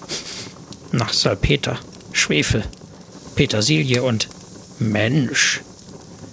Der Geruch dieser niederen Wesen und ihrer Behausungen ist zu jeder Zeit und in jeder Form widerlich. Doch die Schnauze eines Hundes vertausendfacht ihn zu einem übelkeitserregenden, allgegenwärtigen Miasma, das mir die Fellborsten aufstellt. Ich winsle, knurre, übertrete eilig die Schwelle. Ein Schaudern überkommt mich. Magie. Kluges Börschlein, denke ich. Studiere mit Hundeaugen das Pentagramm, das auf den Dielenboden gezeichnet ist. Er schimpft den Hund für sein Geknurre. Hm. Demut vortäuschend tapse ich hinter den Ofen. Hm, hier ist es warm, wunderbar, höllisch warm. Ich beobachte den Mann, studiere seine Bewegungen. Er hat eine erhabene Haltung, wie es sich für einen Gelehrten seiner Klasse gehört. Doch da ist auch etwas Ruckartiges an ihm, eine Unsicherheit, etwas, das sich ausnutzen lässt. Nun holt er eine dicke, ledergebundene Bibel aus den mit Ingredienzen und alten Wälzern beladenen Regalen hervor. Hat er nichts Besseres zu tun? So kurz ist das Leben der Menschen und sie verschwenden es mit der Selbstergötzung des Alten. Ich habe genug. Ein Bellen entgleitet meiner Kehle. Zeit, eine neue Maske aufzusetzen. Ja, Wolfgang, raus aus der Hölle dieses Textes, hätte ich jetzt fast gesagt. Ich habe den Schäfelgeruch noch immer in der Nase. Als du das gerade gelesen hast, auch eine super Idee, da eben aus Sicht des Hundes äh, diese Geschichte zu schreiben. Jetzt haben wir schon Kaninchen, Hunde, also irgendwie hatten die schon auch ein bisschen mit Tieren, ne? Fällt dir das und, auch auf? Ja, ja, ja, ja, ja, ja. Und auch wieder, wieder diese, diese Ich-Perspektive, wobei es ist ja gleichzeitig auch Mephisto, also ähm, das kann man mhm. ja sagen, diese andere Maske. Mhm. Also das ist auch, das finde ich jetzt auch wiederum das Schöne an diesem Text. Am Schluss ist diese Maske erwähnt, die sozusagen jetzt gewechselt wird. Und wir kennen natürlich alle aus dem Deutschunterricht wahrscheinlich dieses Das also ist des Pudels Kern. Das ist ja ein geflügeltes Wort geworden aus dem, aus dem Faust und aus dem schwarzen Pudel wird plötzlich der Mephisto, der sich da eine Rauchwolke oder wie auch immer man das inszenieren mag, von diesem Pudel in diese Figur des Mephisto, in das Teuflische sozusagen verwandelt. Also das wissen wir alle. Und das ist aber in diesem Text nicht erwähnt, sondern angedeutet mit der Maske. Und auch das ist wieder gutes Auslassen, Andeuten und Weglassen äh, in einem Text, weil wir alle wissen, wer sage ich jetzt mal, mit einer gewissen Bildung wissen wir alle, wer hinter diesem Hund äh, in, oder in, hinter diesem Pudel steckt. Ja, also äh, der Julian hat das ja geschrieben, der hätte, ich äh, sehe gerade in der Mitte des Textes steht auch nochmal, studiere mit Hundeaugen das Pentagramm. Das mit den Hundeaugen hätte man vielleicht gar nicht gebraucht. Da dürfte ruhig noch ein bisschen mutiger sein, ruhig noch ein bisschen mehr weglassen. Die Leser können das meistens schon ganz gut einschätzen, in welcher Rolle man gerade ist. Also seid wirklich mutig und, und lasst ruhig noch ein bisschen mehr weg, dann wird es noch ein bisschen prägnanter. Aber toller Text, toll gelesen, wie immer Wolfgang. Ja, super Sachen haben wir da bekommen. Ja, vielen Dank für, die, für, all, die, für all die Texte. Wir kommen zur nächsten Frage, die, die ja. da ein bisschen natürlich anknüpft. Wir haben es ja um Figuren. Und da, da frage ich mich jetzt, ob da nicht wieder eine ganze Podcast-Folge dahinter steckt. Diana, sagst du mir, die Frage lautet nämlich Figurenplanung, Heldenreise, das komplette Thema Vermarktung. Wann, wo, was, wie beginnen. Ja, äh, das ist eigentlich eine eigene Folge. Also Vermarktung also haben Vermarktung wir eh noch nicht definitiv, gehabt. Ja, das, also ja, das müssen wir machen. Ja. Äh, Habe ich mir schon dick unterstrichen. Vermarktung, Riesenthema. Figurenplanung haben wir ja schon so ein bisschen auch äh, drüber gesprochen hatten wir auch schon eine Folge. Heldenreise, ja, das ist so diese dramaturgische Reise, den man folgen kann des Helden. Gibt es auch ganz viel in, in Filmen, ja. Der, der macht sich auf den Weg, dann begegnet ihn ein Mentor, man muss durch den tiefen Wald, durchs äh, tiefe Tal, bevor man dann irgendwie irgendwo ankommt. Also Heldenreise ist wirklich sozusagen so eine Art Plotschema, wenn man so will. Ja, Plot, ja. Plotstruktur, wer, wer jetzt damit nichts anfangen äh, kann, was ist eine Heldenreise? Also die bekannteste Heldenreise ist, ist ja Herr der Ringe. Mhm. Also ja. Be, der, ja, und viele Filme, also viele amerikanische ja. Filme folgen auch dieser Heldenreise. Weißt du, ich bin immer gar nicht so, also ich plane natürlich auch meine Bücher und ich finde es auch ganz gut, da äh, hinterher mal nachzuschauen, folge ich diesen Vorgaben, aber ich finde es auch nicht so gut, äh, Bücher an so an so Strukturvorgaben festzumachen. Da sträube ich mich immer so ein bisschen, ja. Das wird dann oft so plakativ, ja das ist so ein Werkzeug, das man so im Hinterkopf haben kann. Ja, Diana, ich. Aber Diana, ich würde, da, da springt für mich auch schon wieder eine Folge raus. Regeln und Regeln brechen. Es, ja. Wir haben ja zum Beispiel ein gewisses Genre oder eine gewisse Textart, die sehr, sich sehr eng äh, von Band zu Band an Regeln hält. Das ist der sogenannte Groschenroman, der, der, Heft, der Heftroman. Mhm. Also da gibt es auch ganz klare Regeln äh, oder der Liebesroman in, in dieser Groschenform, äh, Heftform, wo dann wirklich ganz klar gesagt, am Anfang muss eigentlich schon äh, relativ schnell klar sein, wer füreinander bestimmt ist. Dann muss irgendwas passieren, dass die beiden irgendwie erstmal entzweit werden und am Schluss müssen sie wieder zusammenfinden. Also mhm. das ist auch, auch das ist so eine, so eine Regel und da kann man auch wieder drüber diskutieren. Also ich würde fast sagen, Figurenplanung haben wir eine Folge zum Thema Figuren ja schon gemacht. Ja, und Heldenreise implementiert für mich so Regeln und Regeln brechen wäre vielleicht mhm. noch eine Folge. Und das Thema Vermarktung, also natürlich, also Marketing, Vermarktung bekannt. Also da sehe ich sogar mehr als eine Folge. Also da kann man ja über tatsächlich das Vermarkten oder was bringt Social Media oder sonst wie. Also da kann man, können wir auch breit noch was machen. Ich würde sagen, eine eigene Folge. da machen wir Cliffhanger jetzt hier draus. Äh, ja, du, und womit beginnen, ist ja die eigentliche Frage. Und für mich ist die Antwort ganz einfach: fang an zu schreiben. Konzentriere dich mal auf deinen Text, fang an zu schreiben und Vermarktung kommt danach. Also finde ich. Ja, erstmal muss das Buch fertig sein oder die Geschichte. Und das ist ja auch der schöne Part. Vielleicht, zumindest für mich ist das der schöne Part. Ja, genau. Muss man gucken. Vielleicht bei Self-Publisher mag es vielleicht ein bisschen anders sein, dass man hm. vielleicht schon während des Schreibens, weil es immer mehr ja auch gang und gäbe ist, dass Leser, Leserinnen so ein bisschen auch Einblicke haben wollen. Also da kann es vielleicht nicht schaden, sozusagen auch den Prozess des Schreibens, wenn man eben auch weiß, dass daraus ein Roman wird und Self-Publisher äh, hat man es auch ein bisschen besser an der Hand, wann das sein wird, das schon zu planen. Also da kann tatsächlich das auch ein bisschen den Prozess begleiten. Aber es mag ja. eine Sonderform sein. Ja, ich meine, letztendlich fängt die Vermarktung ja auch mit der eigenen Homepage an, ja, und das hast du bestenfalls auch vorher. Lass uns da wirklich eine eigene Folge draus machen. Also wir vertrösten hier diese Frage ein bisschen, da werden wir auf jeden Fall näher drauf eingehen. Ich schreibe das gleich in mein Buch für unsere Themen und dann machen wir das nochmal richtig fett, oder? Ja. Gut. Ja, äh, wie wichtig ist ein gutes Mikrofon bei einer Lesung? Was macht man, wenn jemand während einer Lesung lauter von hinten ruft?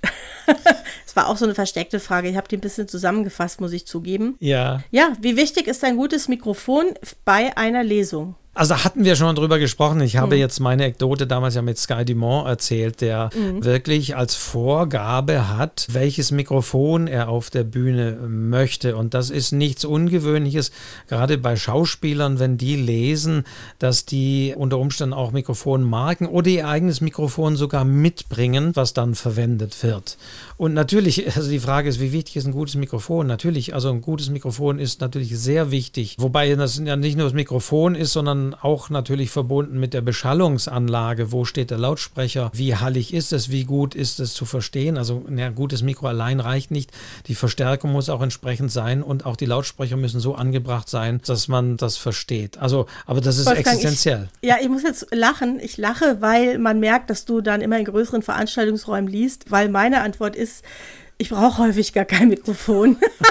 sehr häufig sitze ich in kleinen Räumen, wo sehr viele Menschen drin sitzen. Also ich würde ich habe als erstes in meine Stimme investiert und zwar auch, dass ich laut und deutlich lesen kann und das lange durchhalte, weil ich häufig gar kein Mikrofon habe. Ja, es kommt jetzt, ich habe ja auch immer wieder Lesungen an Schulen. Es kommt jetzt so langsam, dass die Schulen auch manchmal wirklich ein Mikrofon haben, aber nicht alle. Und wenn ich in so kleinen Buchhandlungen lese, dann ist ein Mikrofon auch nicht unbedingt das Beste. Dann ist es manchmal schöner, wenn man wirklich die Stimme so hört, wie sie ist, wenn man sie denn hört. Wenn man natürlich ganz leise spricht, dann braucht braucht man vielleicht ein Mikrofon. Also ich gebe zu, ja, du hast recht, ich äh, rede du machst da ein bisschen mehr. Ja, und ich rede natürlich aus der Perspektive tatsächlich eines äh, Sprechers.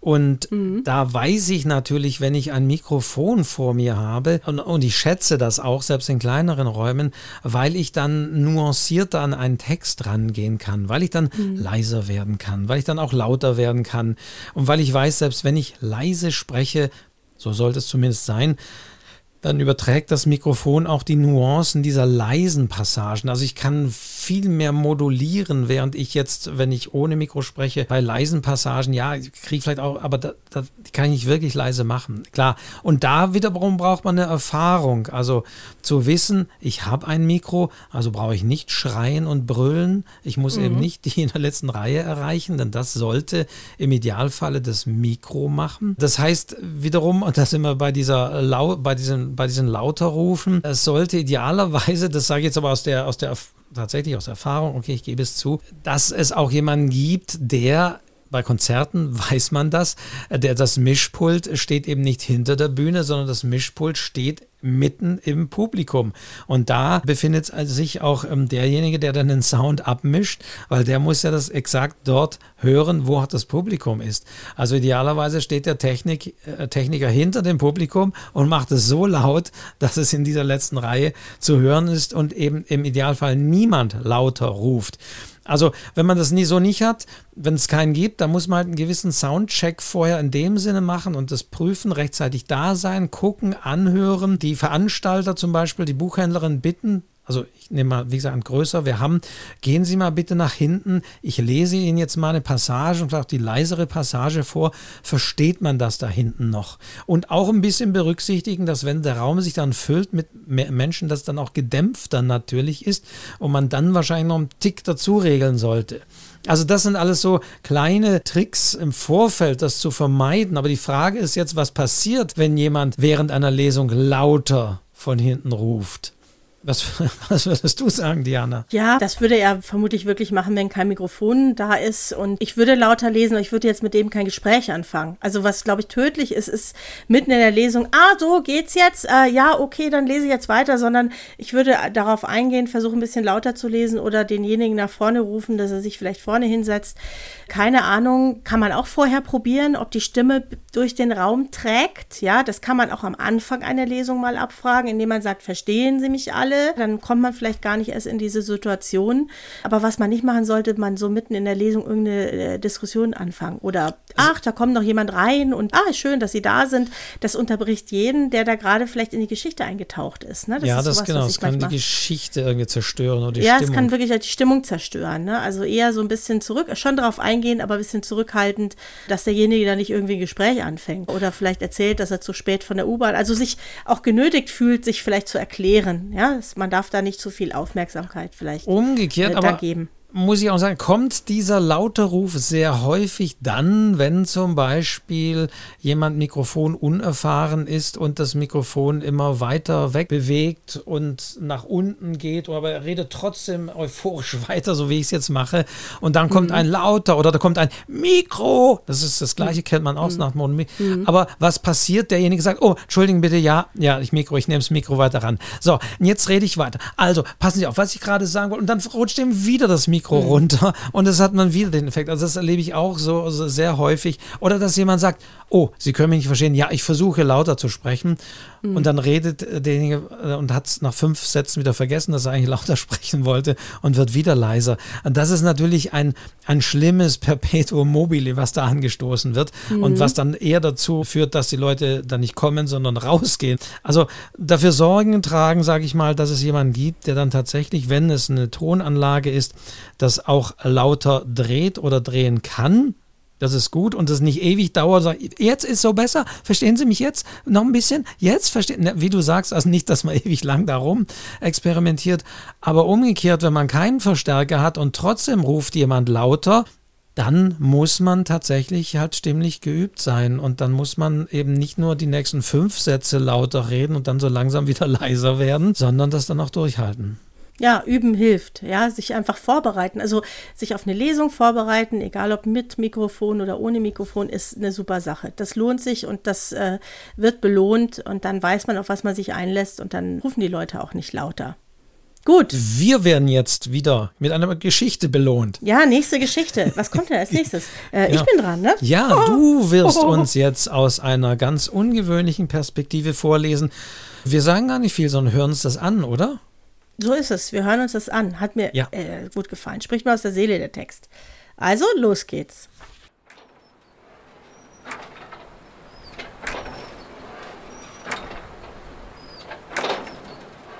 Welch herrlicher Tag! Die Sonne strahlt und lacht und dann dieses leichte Lüftchen lässt meine Flügel so schön kreisen. Was wird sich der Müller freuen, wenn ich ihm heute sein Korn male? Aber was ist das? Was trabt da auf mich zu? Ach, sieh an. Ein Ritter und sein Knappe. Na, sowas habe ich in unserer Gegend schon lange nicht mehr erblickt. Eine seltsame Gestalt, wie er da auf seinem klapprigen Gaul sitzt. Und sein Knappe, man glaubt es kaum, auf einem Esel. Doch was ist denn jetzt? Was ruft er denn? Irgendetwas von Riesen. Wie kommt er denn darauf? Ich sehe hier keine. Äh, gibt es die überhaupt?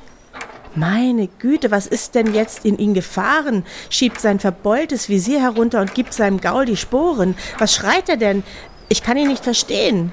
Jetzt senkt er auch noch die Lanze. Ich fasse es nicht, um Himmels willen. Will er mich etwa aufspießen?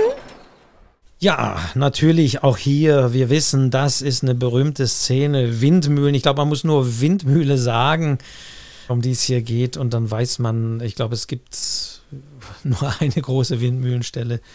Don Quixote natürlich, was wir gehört haben, eben aus Sicht der Windmühle. Vom David, auch ein toller Text. Du, und ich weiß, weißt du, dieser Satz, die Sonne strahlt und lacht. Das finde ich so schön. Also, dass sie strahlt, liest man ja öfter, aber dass sie lacht, ja, es ist so, es hat so eine Leichtigkeit. Ich hab, bin wirklich in dieser Leichtigkeit von dieser Windmühle drin und ich habe mich auch so leicht gefühlt, als ich diesen Text gelesen habe. Also wirklich gefällt mir extrem gut. Ich bin ja nicht so ein Mephisto, weißt du? Ich bin ja eher so ein, so ein Sonne, Sonne-Typ, so strahlend und so. Also der hat mir sehr, sehr gut gefallen. Okay, also wir waren mit den strahlenden Ebenen Spaniens irgendwo unterwegs. ja. Sehr gut, also vielen Dank auch für diesen Text und ja, hat eben auch wieder einen großen Text und wir alle wussten und sehr schön. Ja, und es war jetzt kein Tier, sondern es war jetzt eine Windmühle, ne? Wir haben uns jetzt vom Tier ja. zum Ding entwickelt. Ja, auch wieder Ich-Perspektive, aber. Aber jetzt ja. passend, wenn man so will, dazu die Frage, die ich jetzt mal an die Autoren wieder weiterleite, die nächste, die uns gestellt wurde. Auf was kommt es in Monologen an? Ja, dass sie einen Grund haben. dass man wirklich was zu sagen hat und nicht irgendwie. Also Monologe sind wie Rückblicke. Die haben einen Sinn und sollen die Geschichte weitertragen, die Figur entwickeln. Man soll ein Gefühl für die Figur bekommen.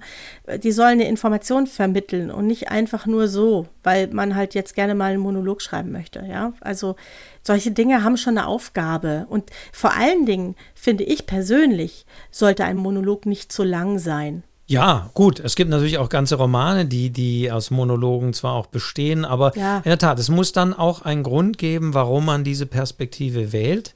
Man muss ja auch durchhalten können. Man darf dann nicht hm. irgendwie plötzlich vor irgendwelchen Problemen stehen, dass man sagt, ah, ist ja jetzt aber ein Monolog und das also ah, das kann ich gar nicht diese andere Perspektive beschreiben, das wäre aber Voraussetzung. Also, dass man da nicht in, in Kon Konflikte kommt. Aber äh, auch ein Monolog muss, hat ja was. Ist es etwas, beschreibt er jetzt hier ein, ein, ein, einen Denkprozess oder beschreibt er da irgendwie Dinge noch, noch im Detail? Also es kann ja auch unterschiedlich angelegt sein. Aber ich glaube, Diana, du hast es sehr gut auf den Punkt gebracht. Es muss einfach einen Grund geben dafür. So ist es, ja. Also das macht man nicht zufällig. Ja. ja. Feste Regeln kann man nicht sagen, auf was es wirklich ankommt. Nee. Auf den Inhalt ja, und ich finde auch, weißt du, jeder Text ist so individuell und man kann das wirklich auch oft nur mit so einem Text dann entscheiden. Ist es an der Stelle gut oder ist es dadurch vielleicht zu lang oder zu langatmig oder zu langweilig? Das kann man gar nicht so pauschal sagen. Das ist auch immer so textabhängig und es kann super sein, so ein Monolog, ne, weil er einfach dem Leser viel bringt. Es kann aber auch sein, dass man den einfach gnadenlos streicht, weil er absolut überflüssig ist, ja. Man kann es nicht pauschal sagen, absolut unmöglich. Ich meine, der Monolog steht ja häufig auch sinnbildlich für, für langes Rumlabern. Halt jetzt bitte ja. nicht so Monologe, sondern komm in die Pötte. Ne? Also da steht der Monolog ja auch für das eigentlich Überflüssige, das verweilende Gedanken immer. Ne? Also insofern, und das sollte nicht passieren, dass man als Leser das denkt. Hört es endlich mal auf, deine Monologe hier zu führen, sondern treib mal die Komm Handlung, mal treib mal die Handlung voran. So etwa, ja, genau. Ja, so ist es. Also haben jetzt, wir schnell beantwortet. Genau, die nächste Frage, die ist definitiv, glaube ich, an dich gerichtet. Ne? Die, also jetzt ja. definitiv. Die heißt nämlich, wie stimmst du dich aufs Schreiben ein? Hast du eine bestimmte Morgenroutine? Was tust du, wenn es gerade nicht läuft? Die Worte nicht fließen. Geht mir gerade so mit einem Projekt schreibt hier der oder die Fragestellerin. Mhm. Also das kann ich total gut nachvollziehen. Ich glaube, das kennt jeder, der schreibt. Das ist ganz normal. Und Schreiben ist so ein Auf und Ab. Jetzt habe ich ja nicht immer nur hauptberuflich geschrieben, sondern teilweise eben auch neben meinem Beruf, den ich ja seit 2006 äh, letztendlich aufgegeben habe und nur noch schreibe. Als ich noch gearbeitet habe, hatte ich auch schon eine Routine. Da bin ich morgens um 4 Uhr aufgestanden. Ist ein bisschen krank, ne? Habe mir immer einen Kaffee gemacht und habe mich hingesetzt und geschrieben bis um sechs, bevor ich in die Arbeit gegangen bin. Jetzt ist meine Arbeit das Schreiben. Das Ganze ist ein bisschen später geworden, aber es ist immer noch so, meine Tochter ist aus dem Haus. Ich mache mir immer ein warmes Getränk. Meistens ist es ein Kaffee. Ich bin eine Kaffeetante. Dann setze ich mich hin und dann fange ich an zu schreiben. Und das ist, ich, also diese Routine finde ich schon wichtig. Diesen Moment, da setze ich mich hin und schreibe. Und dann schreibe ich bis mittags, ja. Die, diese Regelmäßigkeit, dieses Wiederholende ist meine Routine. Und die ist auch, glaube ich, ganz wichtig, um sich selbst ernst zu nehmen, mit dem Schreiben ernst zu nehmen. Wenn man das nebenberuflich macht, dann findet man auch einen Tag oder eine Uhrzeit, wo man das vielleicht irgendwie umsetzen kann. Und bei mir ist es immer ein warmes Getränk. Aber das kann, das kann, ich weiß nicht, ob ein Wein jetzt gut ist, aber es soll auch Schriftsteller geben, die haben immer Wein getrunken. Ich brauche immer was Warmes zu trinken. Das ist meine Routine. Genau, gut ist auch, das sowas an sich zu beobachten. Ne? Wann hat mhm. was besser funktioniert? Funktioniert es besser, wenn ich morgens schreibe? Manche sagen, nee, bei mir morgens kann, kann, ich gar nicht. Mhm. Ist besser, wenn ich abends schreibe. Also man sollte das bei sich auch beobachten. Wann kam ein Text raus, der gut war, der schlechter mhm. war? Lag es an der Tageszeit? Lag es am Getränk? Lag es an der Atmosphäre?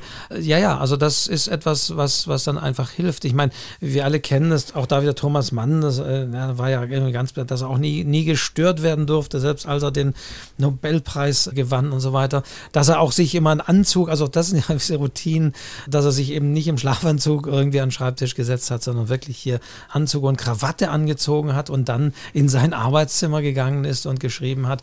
Also auch das sind natürlich Routinen. Hast du sowas, dass du auch so ein, so ein Kleidungsstück hast, was du anziehst?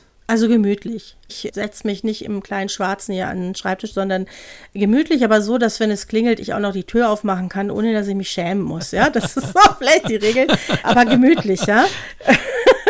Und ähm, aber ich bin ein Morgenmensch, also ich weiß von mir selber, ich kann morgens am besten schreiben. Ich kenne auch Leute, bei denen ist es eben, wie du sagst, nachts oder abends so, das muss man tatsächlich rausfinden. Und dieses, was machst du, wenn es nicht so läuft, weißt du, das ist auch so ein bisschen, klar, könnte ich tausend Sachen machen, ja. Aber ich setze mich erstmal hin und ich mache mal. Und natürlich komme ich auch nicht sofort rein. Da nehme ich mir halt den Text vom Vortag und korrigiere den oder recherchiere irgendwas. Weißt du, das ist so wie im Haushalt. Es gibt immer was zu tun. Und so gibt es in dem Haushalt des Schreibens Schreibens auch immer was zu tun. Und mal fliegt man nur so dahin über die Tasten und mal merkt man, heute ist ein bisschen zäh und dann suche ich mir halt eine andere Arbeit, die aber auch mit dem Text zu tun haben sollte. Also das ist einfach auch dann dass man das als Arbeit auch ein Stück weit ernst nimmt, ja, und sich auch einen Platz schafft, an dem man schreibt, finde ich auch ganz wichtig. Also irgendwann habe ich mal in meiner Single-Zeit mir dann in der Küche, ich hatte so eine große Wohnküche, so eine Ecke eingerichtet, Schreibtisch und dann so ein PC. Und dann wusste ich, das ist mein Platz zum Schreiben und da gehe ich hin. Das ist für mich was anderes gewesen als am Küchentisch, ja.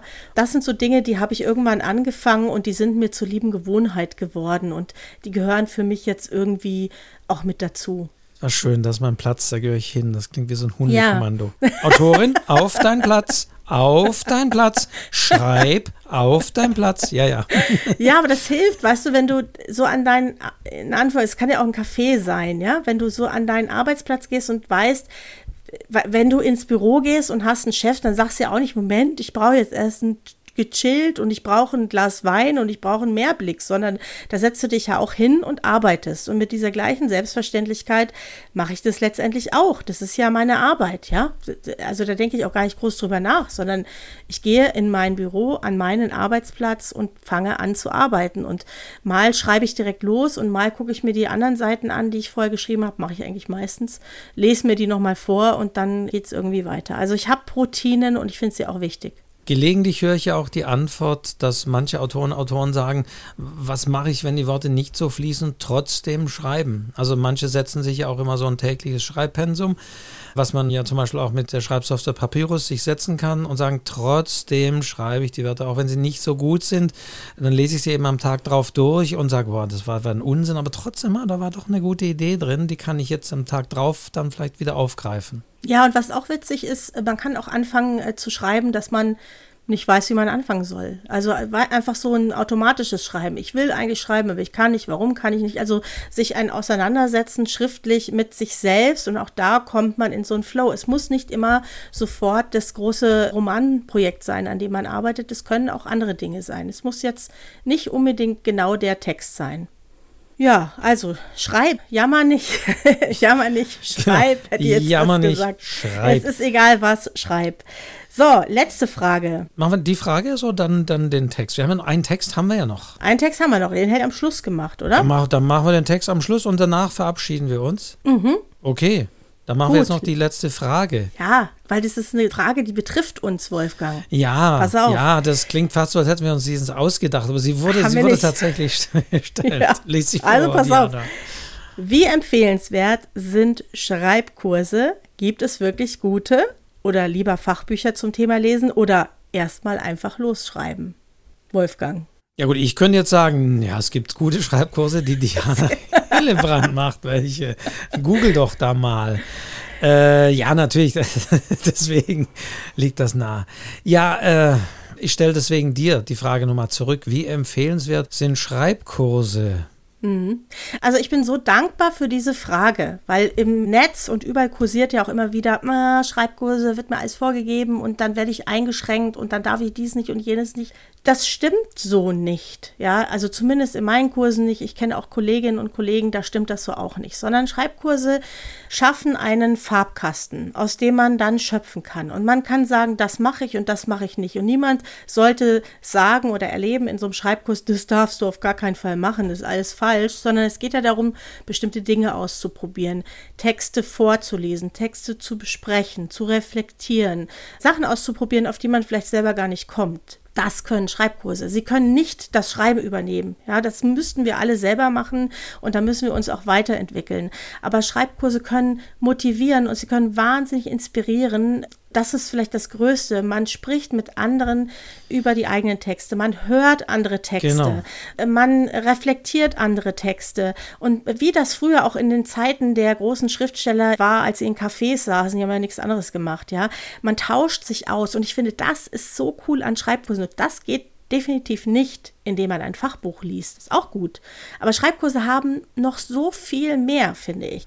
Also diesen Effekt finde ich tatsächlich, äh, also wenn man hat, welche Schreibkurse sind gut, soll ich zu dem oder der oder sonst wie gehen, ja, das ist sicherlich ein Aspekt, der dann hat man es immer so auf sich bezogen im Sinne von, ja, kriege ich da Tipps, kriege ich Ratschläge und Anregungen, aber tatsächlich so würde ich das auch sehen, so kenne ich es auch aus meinen Seminaren mit Autorinnen und Autoren, dass es ein sehr wichtiger Aspekt ist, schlichtweg auch der Austausch. Also deswegen klar sind natürlich und hoffentlich und jetzt finden sie ja langsam wieder statt. Vor Ort Schreibseminare und Schreibkurse natürlich besser, weil man dann in den Pausen oder danach mit anderen ins Gespräch kommt. Sehr häufig stelle ich mir wieder fest, finden sich da auch Leute zusammen die ähnliche Probleme haben. Und es ist nicht immer nur die Dozentin oder der Dozent da vorne, der vielleicht auch Impulse gibt, sondern es kommen eben auch sehr viele Impulse von denen, die neben einem sitzen oder was man so hört oder Anregungen, vielleicht auch zu einem Nebenthema, was gar nicht so Thema des Schreibkurses war, das ist zum Thema einen guten Lektor eine Empfehlung oder sonst wie. Also da tun sich so viele Dinge im Umfeld des eigentlichen Kurses und der Kursinhalte auf. Das macht eben auch einen Schreibkurs wertvoll. Ja, das finde ich auch. Und das ist schön, dass diese Frage gestellt wird, weil ich, äh, man will, will, ja nicht jetzt hier ständig Werbung für seine Kurse machen, aber da, das ist es eigentlich. Ne? Und man probiert auch mal Sachen aus, die man selber vielleicht nicht machen würde. Ein Lyrikkurs von mir gipfelte mal darin, dass alle am Schluss ein Gedicht über einen toten Fisch geschrieben haben. Da habe ich so ein Foto gehabt mit dem toten Fisch. Ich möchte okay. schwören, niemand wäre auf die Idee gekommen, zu Hause sich hinzusetzen und da ein Gedicht zu schreiben. Alle haben es gleichzeitig gemacht, alle haben es aus meiner Sicht super gemacht und hatten dann auch so ein Hochgefühl. Und das ist doch das, was Schreibkurse können. Man geht mit so einem Gefühl daraus und denkt sich, hey, ich habe jetzt irgendwie was mitgenommen, ich habe was ausprobiert, was ich sonst noch nie gemacht habe. Ich habe vielleicht einen Schreibbuddy gefunden. Es sind auch schon Schreibgruppen entstanden, die sich dann jahrelang weitertreffen, ja. Und, und das finde ich so schön. Und darum finde ich, dass es gute Schreibkurse gibt, und zwar nicht nur unsere Wolfgang, sondern auch viele andere in anderen Städten. Und man kann eigentlich immer was mitnehmen. Ich glaube, man kann wirklich immer irgendwas mitnehmen. Also ich finde, also so geht es mir auch. Ich nehme äh, gerne auch teil an Veranstaltungen oder lese auch Zeitungsartikeln, wo ich eigentlich weiß, ich werde dann nichts Neues äh, daraus erfahren. Oder auch, was weiß ich, die Federwelt, die aus dem Ustrin Verlag, die, die Zeitschrift. Da lese ich gerne auch Artikel, wo ich eigentlich denke, ich wüsste dazu alles, aber es ist eben auch immer spannend zu gucken, wie machen es andere, wie vermitteln es andere. Gibt es da vielleicht doch noch einen Impuls oder etwas, äh, wo ich immer dachte, das ist so und so, wird hier doch nochmal einer anderen Perspektive beleuchtet. Also es gibt, gibt immer was. Und so, so blöd der Spruch ist, aber man kann manchmal auch von schlechten Dingen etwas lernen. Man kann ja auch etwas mitnehmen, wo man sagt, boah, nee, so, so würde ich das aber nie machen. Und man eben kriegt mit, dass andere vielleicht ähnliche Probleme haben und sonst wie. Also deswegen ist natürlich der Austausch und der findet halt nicht, wie du sagst, nicht im Fachbuch, sondern beim Schreibkurs statt. Schon sehr, sehr wichtig. Und ich weiß, dass die Nina George, liebe Kollegin von mir, gerade auf Facebook gesammelt hat, Schreibdozenten, hat, macht da so eine Liste. Ich werde sie mal fragen, ob die fertig ist und wenn es da eine Liste gibt, dann stelle ich sie auf jeden Fall auch in die Show Notes, weil ich glaube, es gibt wirklich gute Sachen, gute Schreibkurse und gute Dozenten, wo es wirklich Spaß macht. Also das wäre natürlich auch noch eine Diskussion, weil ja teilweise auch immer Diskussion kommt, ja, bei wem mache ich denn einen Schreibkurs? Hat der oder die hat ja selber noch, noch nie ein Buch geschrieben und dann gibt es aber trotzdem Schreibkurse. Viele wiederum bekanntere Autoren geben aber auch Schreibkurse. Aber auch, auch das finde ich gar nicht so, gar nicht so wichtig. Es geht teilweise auch wirklich auch um, um Impulse und einfach gut sind. Also wir haben Robert McKee äh, ja erwähnt beim Thema Dialoge. Und mhm. auch da wird ja häufig immer vorgeworfen, er, er, gilt als der Drehbuch- und, und, und Skript- und Doktor hier auch in, in, von Hollywood, aber selbst hat nie ein relevantes Drehbuch zu irgendeinem relevanten Film geschrieben, aber trotzdem hat er so viel Impulse für andere gegeben. Und äh, ja, auch das, das sind einfach so Aspekte. Genau, damit sind wir ja eigentlich schon beim Thema Fachbücher. Finde ich auch super. Ja, also ich habe extrem viele Schreibratgeber. Ich kaufe auch ehrlich gesagt immer wieder neue. Ich habe mir übrigens das von dem Robert McKee auch gekauft. Mich interessiert es einfach. Ich finde auch da zieht man immer wieder was mit raus. Manche Sachen weiß man natürlich schon, andere werden einem vielleicht wieder deutlich. Es gibt Fachbücher zu bestimmten Themen, die sehr speziell sind, zum Thema Krimi, zum Thema Pitch. Ich finde es spannend und man muss ja nicht alles übernehmen, was da drin steht. Es ist einfach etwas, was ich so aufnehme und mir denke, hey, weiß ich wieder ein Stückchen mehr, mal schauen, was ich damit anfangen kann irgendwann. Und es gibt auch immer wieder auch witzige andere Perspektiven. Also auch da ist natürlich wichtig, ein Fachbuch jetzt nicht als Gesetz, das äh, Gesetz, als Gesetz zu nehmen oder zu lesen, aber Impulse mitzunehmen. Also ich denke auch an Hans-Peter Röntgen, der hat auch so schöne Schreibratgeber mhm. geschrieben, wo er aus Sicht eher sozusagen des Lektorats das Ganze durchgeht. Also, also es, es gibt einfach auch unterschiedliche Herangehensweise. Man kann das thematisch machen oder aus verschiedenen Sichtweisen. Es lohnt sich auf jeden Fall. Also man muss sich auch manchmal darauf einlassen, zu sagen, ja, jetzt lese ich ein Kapitel zu einem Thema, da glaube ich eigentlich alles zu wissen. Und vielleicht ist es auch so, aber man hat vielleicht dann doch nochmal einen Dreh raus, dass man sagt, ja, okay, das wusste ich zwar, aber so wie der das beschreibt, ist es viel einleuchtender, als ich das immer irgendwie so für mich sehe. Mhm. Und das hat mir was gebracht. Also das mhm. muss man immer, denke ich, so ein bisschen wohlwollend mitdenken. Nicht immer gleich sagen, oh ja, das kenne ich eigentlich schon, sondern, oh ja, kenne ich zwar schon, aber mal sehen, vielleicht springt noch was Neues dabei raus. Genau, und auf der anderen Seite finde ich es auch völlig legitim, wenn man sagt, ich will weder das eine noch das andere. Ich schreibe einfach los, ich probiere mich aus, ich probiere, was ich machen kann, ich schreibe und niemand soll mir reinreden. Auch das finde ich völlig in Ordnung. Ja, aber es hilft auf jeden Fall, wenn man dann irgendwann mal erkennt, es ist jetzt sinnvoll, dass es da einen Gegenpart gibt oder Lektorin, Lektor, Testleser, wie auch immer. Also mir hat es auch geholfen. Ich war ja lange in der Schreibgruppe und ohne die hätte ich wahrscheinlich nie wirklich ernsthaft darüber nachgedacht, irgendwas draus zu machen. Also es hat mir sehr geholfen. Und man lernt auch, ach so, auch noch ganz wichtig, was man in Schreibgruppen auch lernt, ist, man lernt mit Kritik umzugehen. Man ist dann irgendwann, wenn so ein Buch draußen ist, immer dieser Kritik ausgesetzt. Egal, ob bei Amazon oder irgendwelche Besprechungen in der Zeitung oder Leute, die sagen, äh, fand ihr mal langweilig, dass man das nicht zu persönlich nimmt, ja, dass man lernt, ich kann das sozusagen von mir abgrenzen und sagen, naja, das hat ihm einfach nicht gefallen, das Thema hat ihm nicht gefallen, mein Stil hat ihm nicht gefallen. Damit muss man einfach leben. Es gehört auch ein bisschen dazu, ja. Ein und das lernt man, finde ja. ich, auch in Schreibkursen, weil das findet einfach in Schreibkursen auch statt. Ja, Danke, also danke dir, Anna. Das ist wirklich ein sehr guter Hinweis. Kritikfähigkeit üben. Mhm. Ja. Mhm. ja. Gut, du, so, das war die letzte jetzt, Frage. Ja, und jetzt mhm. sollten wir, jetzt mal ein bisschen platte Überleitung, unseren, ja. unseren Hut nehmen. Ha. Wir nehmen unseren Hut, ja. Schau mal wieder auf die Uhr. Wir sind schon über anderthalb ja. Stunden, aber wir müssen, ja. wir können ja sagen, das ist ja quasi, wir holen jetzt einiges auf aus der Sommerpause. Ja. Deswegen, ich hoffe, ihr freut euch da draußen, dass wir ein bisschen länger sind, dass man das auch ein bisschen vielleicht nicht alles am Stück ja auch hören muss. Man kann das ja auch, haben sie jetzt schön unterteilt. Man kann immer nach, man hätte machen können, nach jeder, nach jeder Geschichte mal ein bisschen Pause und dann weiterhören. Habt ihr hoffentlich gemacht und hattet hoffentlich Spaß an dieser Sonderfolge des Schreibzeug-Podcasts, in dem wir Fragen beantwortet haben. Und jetzt noch ein Text. Jetzt ist der Wolfgang noch mal dran äh, mit einem letzten Text von der Sabine. Ja, unser Abschlusstext für diese Folge. Danach äh, kommen wir noch mal kurz zurück und sagen noch mal Tschüss. Aber jetzt lest du erst mal, Wolfgang. Regen und Schnee, ein kalter Tag. Und mein Herr trägt mich auf einer Straße fort. Wohin weiß ich nicht. Er hält den Kopf hoch. Ich sitze gut. Doch eine so endlose Straße habe ich noch nie gesehen. Im Winter war er mit mir zur Kundschaft unterwegs. Einmal aus dem Haus geeilt und dann von einer in die nächste warme Stube. Sommers und im Frühjahr schlummerte ich bequem in einer Hutschachtel. Na ja, ich will nicht seufzen, sehe schon die Silhouetten eines Kirchturmes vor mir.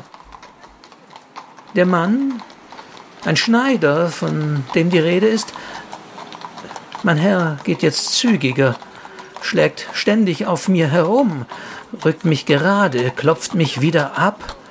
Seine Hände sind kälter als sonst. Ach, nie war ich so lange draußen. In diesem Moment rumpelt eine Kutsche mit roten Vorhängen heran. Mein Herr greift mich, drückt uns an einer Kante vorbei hinein in einen schwankenden Kasten, er legt mich auf den Schoß und streicht sanft über mich. Es quietscht und schaukelt, aber mir wird's wärmer ums Herz. Ja, Wolfgang, jetzt haben wir unseren Hut genommen. Beziehungsweise Sabine hat uns den Hut in die Hand gegeben. Was hatten ja. wir alles dabei? Hüte, Windmühlen, Hunde, Wahl, alles, was man sich nur vorstellen kann. Auch da haben wir so immer Spekt also da war es jetzt, wo ist, ist das Hut, aber klar, da war irgendwie Hut, die Hutschachtel mal genannt, da war es klar, dass es nicht ein Mantel ist, der, weil auch ein Mantel kann man ja so auf den Schoß nehmen oder so, äh, wenn man ihn dann zusammenknüllt und auszieht. Aber nee, hier ging es definitiv um den Hut. So. Genau, und das war äh, sozusagen aus dem Buch, äh, kann man auch noch dazu sagen, Gottfried Keller, Kleider machen Leute. Auch eine schöne Idee, ne? Aus der Sicht des Hutes zu schreiben. Klassiker, mhm. genau, ebenfalls wieder. Ja. Diana. Wolfgang. Das war die das, Sonderfolge. das war die Sonderfolge. Äh, ja, eine coole wir Folge. Besonders du, Wolfgang, das mit diesen, ja, das war lang, aber mit diesen Schreibaufgäbchen, ich glaube, das machen wir nochmal. Das hat mir, also das hat echt Spaß gemacht. Und ich möchte ja schon ein bisschen die Leute da draußen aufmischen. Ja, die sollen ja schon ein bisschen was tun. Wenn wir ja schon die ganze Zeit uns den Mund fusselig reden, sollen die auch ein bisschen schreiben. Also ich werde mir was einfallen lassen und dann gibt es irgendwann die nächste Schreibaufgabe, würde ich sagen. Und auch die Aufforderung, uns Fragen zu schicken, gilt natürlich immer und ständig, auch jetzt in den kommenden Episoden dieses Podcasts. Oder wenn ihr die Folge 2 jetzt erst entdeckt habt und jetzt noch eine Frage habt, dann stellt uns auch die. Also wir werden die wieder sammeln und nicht erst nach der nächsten Sommerpause, sondern das wahrscheinlich ein bisschen früher dann beantworten. Aber natürlich schreibt uns, Mailadresse gibt es in Shownotes unter der URL schreibzeugpodcast.de. Also ihr findet auch diesen Podcast eben überall, wo es Podcasts gibt. Und ganz wichtig auch, sage ich mal, für die Spotify-Zuhörer, gebt uns da so ein Herzchen. Da kann man irgendwie seinen Podcast, den man hört, so mit dem Herzchen kennzeichnen und abonnieren. Das ist mittlerweile, muss man, das ist leider so, aber sagen, weil das ist nämlich sehr wichtig, was auch die Sichtbarkeit dieses Podcasts in den Algorithmen dieser ganzen Netzwerke angeht. Und das hilft anderen wiederum, diesen Podcast zu finden. Oder ihr, ihr helft anderen, also nicht nur uns. Deswegen Likes da lassen, Kommentare, wenn immer man irgendwie auf dem Podcast, worüber ihr das auch hört, reagieren kann. Macht das bitte. Wir freuen uns sehr über eure Rückmeldung, über eure Likes, über eure Empfehlungen und, und, und. Und dann machen wir auch weiter und dann wird es hoffentlich noch ganz viele Folgen geben. nur dann machen von unserem wir weiter. Schreibtisch. Nur dann, nur dann machen wir weiter, Wolfgang. Sonst nämlich nicht. Also nein, wir wollen ja weitermachen. Es kommen immer wieder neue Themen auf, auch aus euren Fragen. Ich habe mir einiges aufgeschrieben und ich habe auch richtig Lust drauf. Und es macht aber noch viel mehr Spaß, wenn wir von euch eben auch ein paar Rückmeldungen bekommen. Das war's, Wolfgang. Das war's. Nehmen wir unseren Hut. Vielen Dank, Diana Hillebrand. Danke nach München. Ja, danke dir und ich freue mich aufs nächste Mal. Jetzt wieder ganz normal. Alle 14 Tage. Pause ist vorbei in 14 Tagen. Bis dahin macht's gut. Ciao. Ciao.